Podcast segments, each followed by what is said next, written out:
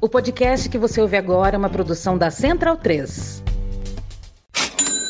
O sorteio para apoiadores e apoiadoras do lado B é um oferecimento da Camisa Crítica. Ouvinte também tem 10% de desconto no cupom Lado B no site www.camisacritica.com. Camisa Crítica criada para uma esquerda que não tem medo de dizer seu nome.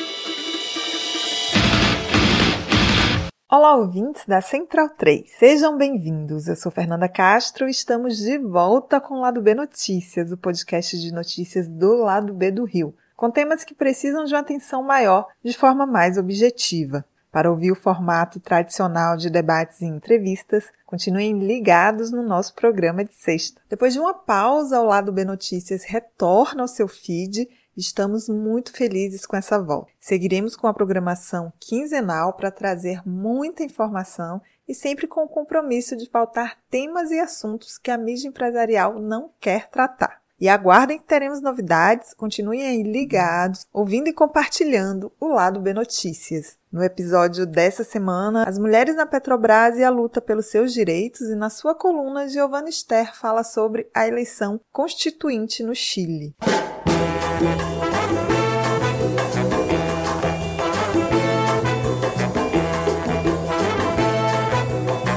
Nos últimos meses, casos de machismo contra as mulheres da Petrobras vieram à tona depois que uma funcionária denunciou ter sofrido assédio sexual. Após repercussão do caso, com a pressão do sindicato para que medidas fossem tomadas, a empresa resolveu criar um GT para revisar os protocolos internos em relação a comportamentos abusivos. A mobilização das mulheres em torno desse debate tem crescido e fortalecido a luta por direito. Para falar sobre esse assunto, eu converso com Lilian Boaventura, dirigente do Sindicato dos Petroleiros do Rio de Janeiro, o Sindipetro RJ.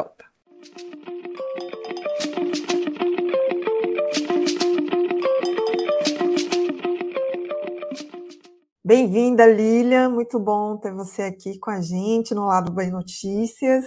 E aí nós vamos falar sobre um tema difícil, né? Mas que é muito importante que a gente converse sobre isso, foram os casos de machismo que ocorreram na Petrobras, teve uma grande repercussão, inclusive, inclusive na mídia. Então, você pode nos explicar o que houve? Sim, bom dia, primeiramente, Fernanda, bom dia aos ouvintes. É, a gente teve um caso né, de, de assédio em agosto de 2022, é, quando quatro empregadas de uma empresa contratada da Petrobras, né, da empresa Vinil, elas foram assediadas sexualmente na, no centro de pesquisa da Petrobras, no CEMP. É, uma delas, né, teve uma repercussão é, que ela tinha sido contratada há pouco tempo, ela ficou bem abalada e ela acabou pedindo demissão, mas de forma corajosa ela, ela abriu um processo contra esse agressor, né? O sindicato ficou sabendo do, do caso, né, em setembro do mesmo ano, né, que, ela, que elas tinham sofrido, um mês depois. É, a gente solicitou uma reunião com a empresa, e através de um ofício, e através desse ofício a empresa respondeu falando que não poderia é, envolver o sindicato, porque ela tinha que proteger ali os denunciantes e tal, que era uma, uma informação sigilosa, que não podia responder.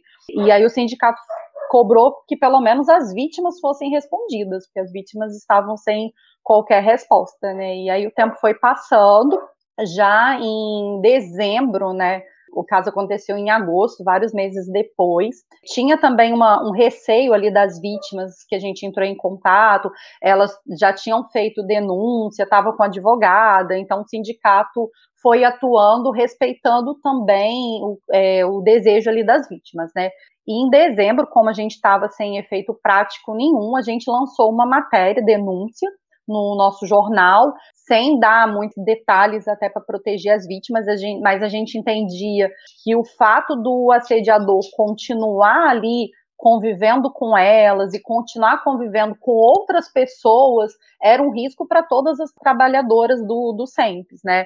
Então a gente fez uma matéria denúncia, cobrou mais uma vez resposta, então a gente foi recebido pelo ouvidor da Petrobras e mais uma vez deu a mesma resposta de que não podia dar nenhuma, nenhuma informação, nenhum detalhamento para proteger as vítimas. Só que as vítimas continuavam sem resposta nenhuma da Petrobras, né? E aí as vítimas entraram, né, no Ministério Público com uma denúncia, e em 21 do 3 teve essa repercussão da reportagem que foi lançada. Então, o caso foi só em, foi em agosto de 2022 e só 21 do 3 que esse caso ganhou a mídia. É, no primeiro momento, a Petrobras falou que não tinha tido indício de culpa, que, que a apuração já tinha sido concluída, mas em compensação, no mesmo dia, né, dada toda a repercussão, acabou tendo a demissão dessa pessoa que inicialmente não era culpada, né? Então, isso gerou uma revolta muito grande em várias funcionárias, porque a gente tem um histórico muito grande de assédio sexual e moral, mas nesse caso de, mora, de, de assédio sexual, né?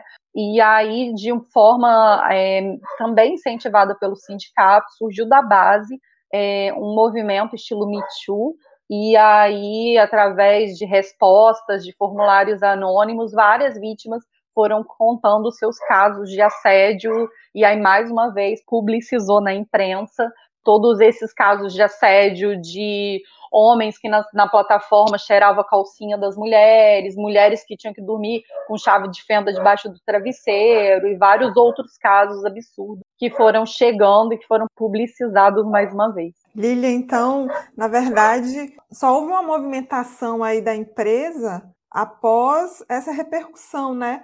E como é que essa nova gestão está lidando com isso após essa repercussão? Vocês é, observam algum avanço para tratar desses, desses casos? Sim, Fernanda, assim, a gente, como todo o Brasil, né, a gente teve um período muito duro aí da nossa história, né, que a gente teve um próprio é, representante do país que incentivava certas posturas, né? Então foram períodos que não que não acontecesse antes, mas foram períodos que as pessoas ficaram até mais receosas de colocar as coisas e foram aguentando mais, né? Mas com essa mudança de gestão, é, a gente teve um compromisso da, da presidência da Petrobras, com um compromisso de mudar mesmo essa cultura da empresa, né?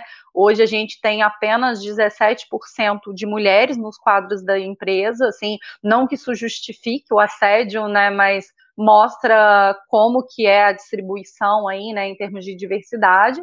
E a empresa imediatamente criou um GT específico para assédio sexual. E nesse GT, ela, a gente teve alguns avanços, né? Foi muito cobrado pelo sindicato e a empresa acatou a criação de um acompanhamento psicológico e aí em parceria com Einstein, é, tanto para funcionárias próprias da empresa quanto para terceirizadas. Também a empresa reduziu a questão do prazo de apuração, que antes era de 180 dias, que nunca cumpria, né? Até pelo, por esse relato a gente viu que não era cumprido, e a empresa é, reduziu esse prazo de conclusão de toda investigação para 90 dias também teve outra medida de afastar o denunciado das vítimas é, ainda durante o processo de apuração, que foi ótimo é, essa resolução da empresa, porque a gente viu que o, o, o, abusador continuava convivendo ali com aquelas mulheres, tinha toda uma ameaça, continuava livre como se nada tivesse acontecido e com toda a segurança de que ele não ia ser punido, né? Tem a questão da centralização do processo também numa única gerência para acompanhar esses casos, que antes era muito dividido, então, é, às vezes, rolava um pouco de um acobertamento, né, daquela estrutura hierárquica do agressor, é, e também foi facultado ali ao, ao a, a, pessoa denunciante, né, na maioria das vezes mulheres, indicar uma pessoa de sua confiança para acompanhar o processo, que é muito bom, podendo ser um advogado próprio, ou também pode ser o próprio sindicato ali nessa, nessa postura, né? E aí a empresa, por fim, propôs né, aumentar o número de câmeras, né, como uma, uma das metas da, da área de telecomunicações, mas a gente ressalta né, que câmeras também podem servir como uma forma de aumentar o assédio, de aumentar até o assédio moral, o acompanhamento das pessoas. Então, a gente propõe né, que para desdobrar essa meta de aumento do número de câmeras, que seja envolvido o sindicato local, sejam envolvidas as CIPAs, para não ser mais uma forma de opressão. Sim, porque nesse momento que as mulheres mais precisam é acolhimento, né, e toda uma estrutura que deixem elas seguras para poder fazer seu trabalho, para poder viver, porque as, as consequências para elas são muito grandes e de muitas ordens que nem sempre elas conseguem no primeiro momento expressar ou falar. Então o acolhimento aí, né, dentro dessa estrutura é uma das coisas mais importantes, né? Então, o que é que o movimento sindical vem fazendo para abraçar essas pautas das mulheres petroleiras? Primeiro, né, eu quero ressaltar a importância de mobilização das mulheres, né, porque eu sei que é muito difícil na nossa sociedade a vítima se dar conta até que está sofrendo aquela violência, porque é tão normalizado na nossa vida o tempo todo a violência, né? Então, primeiro é um processo de se dar conta de que está acontecendo, mas é muito importante também a denúncia, né? E essas mulheres foram extremamente corajosas, as mulheres todas que também preencheram lá o formulário, que deram voz ao que elas vinham sofrendo. É, o sindicato ele já vem atuando em diversos casos em, em, relação a assédio sexual, assédio moral, já é algo que a gente dá muito apoio às vítimas sempre. A gente tem o nosso setor jurídico que está à disposição de todas a, as vítimas, como sempre a gente já fez. É, e a gente também tem um GT permanente de diversidade, combate às opressões, e que a gente tem acesso e dá apoio a vários casos, assim, tanto de misoginia quanto de racismo, LGBTfobia e vários outros casos de, de assédio, assim. É, além disso, a gente teve agora, 5 e 6 de maio, o primeiro encontro de mulheres da Federação Nacional dos Petroleiros, a qual o sindicato faz parte, com uma participação de cerca de 60 mulheres, espalhado por cinco sindicatos diferentes. E aí, nesse esse encontro, a pauta foi principal assédio sexual e a gente vai continuar acompanhando né, a implementação desse plano que a nova gestão trouxe. É, além disso, no encontro de mulheres, o sindicato fomentou, né, já tinha essa ideia de criar no acordo coletivo uma cláusula que garanta ali uma proteção tanto para assédio sexual quanto para assédio moral. Então, foi tirado nesse encontro uma comissão de mulheres que vai se debruçar sobre outros acordos coletivos que existem, para a gente poder ver o que, que dá para colocar ali no acordo coletivo. E a gente tem agora, no final do mês de maio, um encontro, primeiro encontro, né, também histórico, de mulheres das duas federações, da FNP e da FUP, que vai ser em São Paulo, e a gente vai levar o resultado do nosso encontro de mulheres da FNP para esse encontro unificado, porque a, a, ideia é que a gente leve várias pautas né, de, de assédio sexual, de assédio moral, porque a gente sabe que as opressões elas vão tendo uma interseccionalidade, então a, a mulher vai sofrer mais que o homem no, no, no assédio moral, a mulher é, contratada vai sofrer mais do que a mulher própria em relação a isso também. Então a gente precisa juntar todas essas pautas de mulheres de assédio, pautas de direito à amamentação, à maternidade, várias questões assim que foram trazidas nesse encontro e que provavelmente vão ser debatidas ali nesse encontro unificado para que a gente tenha garantia ali no acordo coletivo de acesso a essas reivindicações, né? Porque se não está no acordo coletivo, fica muito individualizado de acordo com cada gerente, né? E aí a gente sabe que é mais um, um indício ali, uso de poder em relação a isso. Então a gente tem que exigir que esteja no nosso acordo coletivo e que as mulheres se sintam sempre fortalecidas para procurar o sindicato, para denunciar, para estar junto com elas, para que elas não passem sozinhas por essas situações. Lília, então são grandes os desafios aí para as mulheres dentro da Petrobras, mas pela sua fala, vocês estão se organizando, né? Na verdade, já são mulheres organizadas por meio do sindicato, mas também vejo que vocês estão se organizando entre as mulheres, né? É um movimento mais forte, me parece, não é isso? Exatamente, exatamente. É um movimento que partiu, né, de um caso de, de, um caso muito triste de assédio, né, mas é um movimento que já, já vinha ali sendo reconhecido por lideranças através do, do sindicato. Então, de certa forma até o movimento Me Too teve participação do sindicato, da, da, proximidade dessas lideranças com as pessoas que compõem a base ali do sindicato. Então, assim, eu acho que é isso. Assim, acho que o, o primeiro encontro que a gente teve de mulheres da FNP foi histórico. É, já vinha sendo planejado e a gente ganhou mais força para conseguir implementar. E aí agora a gente vai ter esse encontro unificado, que também vai ser o primeiro encontro unificado. Então eu acho que é isso, assim, não tem não tem outra alternativa se não for uma saída coletiva. Individualmente a gente fica fragilizada, a gente é pressionada, então a gente tem que aproveitar essa projeção também desse assunto, aproveitar uma mudança ali de gestão, aproveitar que a gente está em novos tempos no Brasil e a gente se organizar e exigir realmente, porque a gente não está pedindo nada, nenhum tratamento super especial, a gente está pedindo respeito e, e, dignidade, assim, né? Apenas isso, para a gente existir, poder trabalhar, desempenhar as nossas funções. E vocês podem contar sempre com o lado B Notícias para tratar desses temas, para fazer denúncias também. Estamos aqui. Falando em denúncias, você citou o canal de denúncias, existe, né? Um canal de denúncia criado pelo sindicato você pode dizer aí? Sim, sim. Tem, tem canal de denúncia no, no próprio site do sindicato, as ouvintes podem, podem pegar, assim, logo na página principal já tem acesso, e é isso, a gente vai estar tá, vai tá acompanhando todas as denúncias que chegarem de solicitação, a gente criou um canal específico e pode, pode ser acessado via site do sindicato, é, sindipetro.org.br. Lilian, muito obrigada, muito bom falar com você. Obrigada por trazer esse debate aí extremamente necessário. Tá ótimo. Muito obrigada, Fernanda, pelo convite.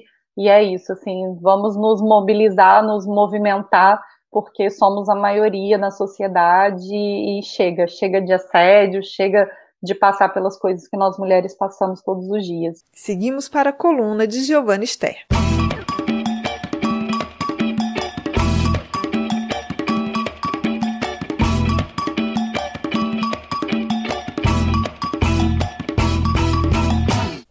Queridas e queridos ouvintes. Aqui quem fala é a Giovana Zucato. Estou muito feliz de estar de volta com a minha coluna no lado B Notícias e volto hoje para falar sobre um tema que vem atravessando essa coluna desde que ela foi criada, que é o processo de renovação constitucional no Chile.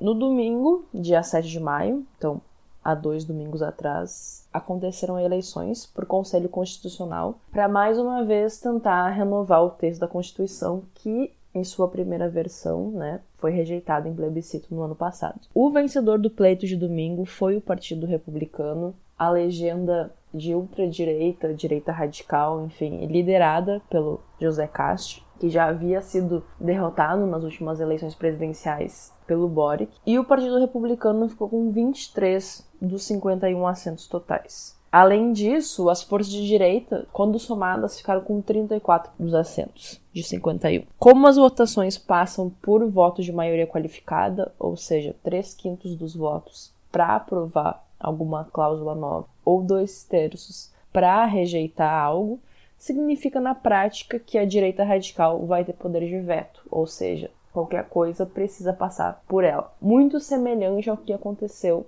com a esquerda na primeira constituinte. E é por isso, inclusive, que no discurso do domingo, dia 7 à noite, o Boric falou: não repitam os nossos erros. É, ou seja, escrevam um texto que depois possa ser respaldado pela população chilena. Essa vitória da direita radical se deu muito com base em um discurso é orientado para a ordem, para o controle da migração e para a defesa da paz. O restante das cadeiras vai ficar com a esquerda, que vai ter que refletir sobre a sua incapacidade de lidar com as principais questões que movem os chilenos hoje, principalmente a crise migratória no norte do país e a situação da segurança pública como um todo. Né, e isso está muito refletido no discurso vencedor da direita radical, em que a maior parte dos candidatos apresentou um discurso muito voltado para a questão da segurança pública além da crise econômica que é herdada já dos tempos de pandemia. Algumas características lembram um pouco a Constituinte eleita em 2021, como a representação indígena, que vai ficar com uma cadeira, né, após o candidato Mapuche Aliwen Antileo ultrapassar a cláusula de barreira, assim como o fato do Conselho Constitucional ter paridade de gênero, que já era alguma uma coisa né, que foi inicialmente prevista para o processo constituinte iniciado em 2021. Mas as semelhanças vão parar por aí. Se o texto que foi derrotado no plebiscito do ano passado trazia inovações importantes, agora as previsões são bem mais pessimistas. Os trabalhos dessa Constituinte começam dia 7 de junho e vão ter cinco meses para apresentar a plebiscito um novo texto constitucional. E aí o questionamento que vai acompanhar esse processo é se esse novo texto vai ser realmente capaz de significar uma mudança importante da Constituição que foi herdada do período Pinochet, ou se até mesmo vai constituir um retrocesso, né? Questões que já haviam sido reformadas, mudadas, porque o texto do Pinochet, a Constituição do Pinochet passou por 64 reformas, por assim dizer, né? Então foram feitas mudanças nesse texto. A questão agora é se você tem uma direita radical com, na prática, poder de veto, num contexto de crise, especialmente segurança pública, que a gente sabe como esse tema move, né, e quais são os tipos de respostas que a direita radical move em relação a esse tema, se na verdade o processo constituinte vai significar um retrocesso. É claro que precisa passar por um novo plebiscito, e aí o questionamento que fica é: e se for rejeitado novamente, o que vai acontecer? E a resposta é: ninguém sabe. Bom, 50 anos depois do golpe de Estado, o Chile então nos lembra que um resultado eleitoral apenas não é capaz de derrotar a direita, muito menos essa direita radical que se estabeleceu na América Latina nos últimos anos. Essa força política está aqui para ficar. E isso nos lembra algo que eu falo com frequência, que é a esquerda não tem o direito de errar. É claro que o governo Boric, que no começo nos trouxe aquele sopro de esperança, hoje a gente consegue fazer a avaliação de que vem cometendo uma série de erros. Mas a esquerda não pode errar, porque o preço que a gente paga é o retorno dessas forças, muitas vezes repaginadas, por assim dizer, mas é o retorno dessas forças com capacidade de fazer mudanças e retrocessos significativos. É claro que seguiremos acompanhando esse processo constituinte de perto, com certeza será o tema de novas colunas, e torcemos para que aconteça com, vocês me perdoem o uso da expressão, o menos pior. Um abraço a todas e todos e voltamos no mês que vem. E que tal aprender inglês, espanhol, francês de maneira leve, dinâmica, com afeto e senso crítico? Conheça a WeCreate, o curso de idiomas parceiro do lado B. Acesse www.wecreateidiomas.com.